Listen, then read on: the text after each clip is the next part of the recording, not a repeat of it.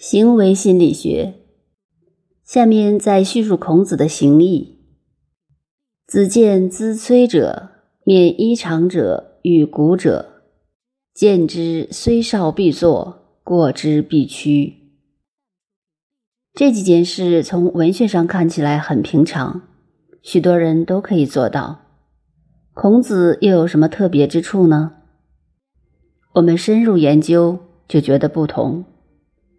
这节所记载的是孔子做人态度的澄净，尤其对这三种人，他是特别严肃的。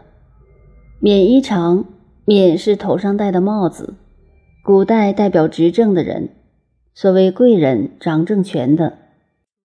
古代中国的衣服是上下装，衣是上装，长是下装，像裙子一样，男女都是穿裙子一样的下装。后世才演变为裤子。我们所看到的古代衣冠，如孔子的塑像，长袍只到膝下，在下还有一节露出来的就是长。冕衣长就是官方的礼服，代表贵官执政的人。古者是瞎子。孔子看到这三种人，虽少必作。这个少字就是年轻。过去讲儒家思想的人说这个“少”字印错了，应该是“坐”。孔子虽然坐在那里，也必定要站起来。这本朱熹著的四书上也有这样的解释，说孔子如果看见这三种人，即使坐在那里，也要很严肃地站起来。其实并不需要改这个字，“少”就是“少”，意思是说。孔子看见这三种人，不问他年龄的大小，他必坐。坐就是变了脸色，也就是态度严肃起来。看资催的人是一种同情，看到执政的人，等于我们现在看到国旗，必定要致敬。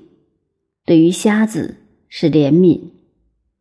孔子对于这些人都是非常肃静，不问他们多大年纪。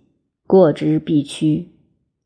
如果要经过他们前面，一定很快的走过去。字面是这样解释的，深一层看它的意义。为什么孔子看到这三种人神态都会变，而且还特别记载下来，指出这是孔子了不起的地方呢？仔细研究与心理的观念、个人的道德修养有关。现代有一门新的学问，所谓行为科学，或者叫做行为心理学。如果以这种新的科学观点来分析一个人的个性，和他做人做事的思想、才具都有关系。由此研究，就可以看出一个道理来了。平时我们在街上看到出殡的行列，不伦不类，没有礼仪，乱七八糟。以致一般人对丧仪都无诚敬之心，所以一般人对死者也没有什么同情之感，有时候还觉得很讨厌。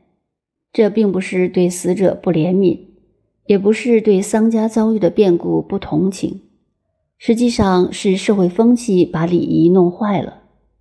以前常看见人家门前贴了“当大事”“至忠”“严志”“辞志”等白纸条。现在恐怕有许多人对这些字条都看不懂了。中国的礼仪重视人生哲理，素来认为生死是一件大事，从出生到死亡，在人生过程中实在是一件大事。所以家中有人死了，便称当大事。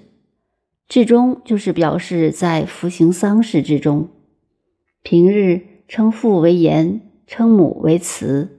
言志就是扶父亲的丧志，辞志就是扶母亲的丧志。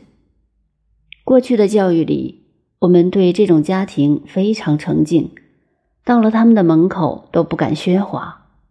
这个态度有两种意义：一种是中国传统文化对这方面素来诚敬；其次是表示自己的同情心，同情这个家庭发生了变故。从前在大陆的农村里，如有人家办丧事，邻居亲友都会自动去帮忙。因为孝子心情太悲痛了，所以由大家帮忙，不让他管事。现在变成好玩的了。还有过去我们读书就受这样的教育，即使自己的地位很高，官做得很大，回到家乡，如果经过祖坟或祠堂的时候，在相距一百步以外的地方，骑马的要下马，坐轿的要下轿，然后走路步行经过，乘船的要在船上站起来。直到离开了一百步以外，才能再骑马或上轿，绝不可以骑马坐轿经过祖坟或祠堂的，否则要被人骂，被人看不起。我们从小在家里看见父母长辈从自己的面前经过，都一定要站起来，两手还要拱一拱。我个人的经验，几十岁了回到家乡还是如此，就是现在想起父亲。心里还是一种敬畏之心，只是几十年来学制改了，改成了所谓洋学堂，把这些礼仪都废了。所以现在我们的国民礼仪变得很可笑，中国礼仪没有了，洋礼节也不懂。这里就说到孔子对礼仪的重视，他看到有丧事的人，心里发生一种同情心，态度也随之肃然。至于对第二点免衣裳、穿制服的人、执政的人为什么这样做呢？因为执政者的制服代表了国家的体制，就等于我们现在看到国旗自然肃静。对于古者，就是对可怜的人，范围扩大，包括了残疾的人，看到这种人，心里自然肃然起来。表面上看，这是一个小动作，没有什么要紧。但是从这上面可以看出一个人学问的修养、做人的修养到达什么程度。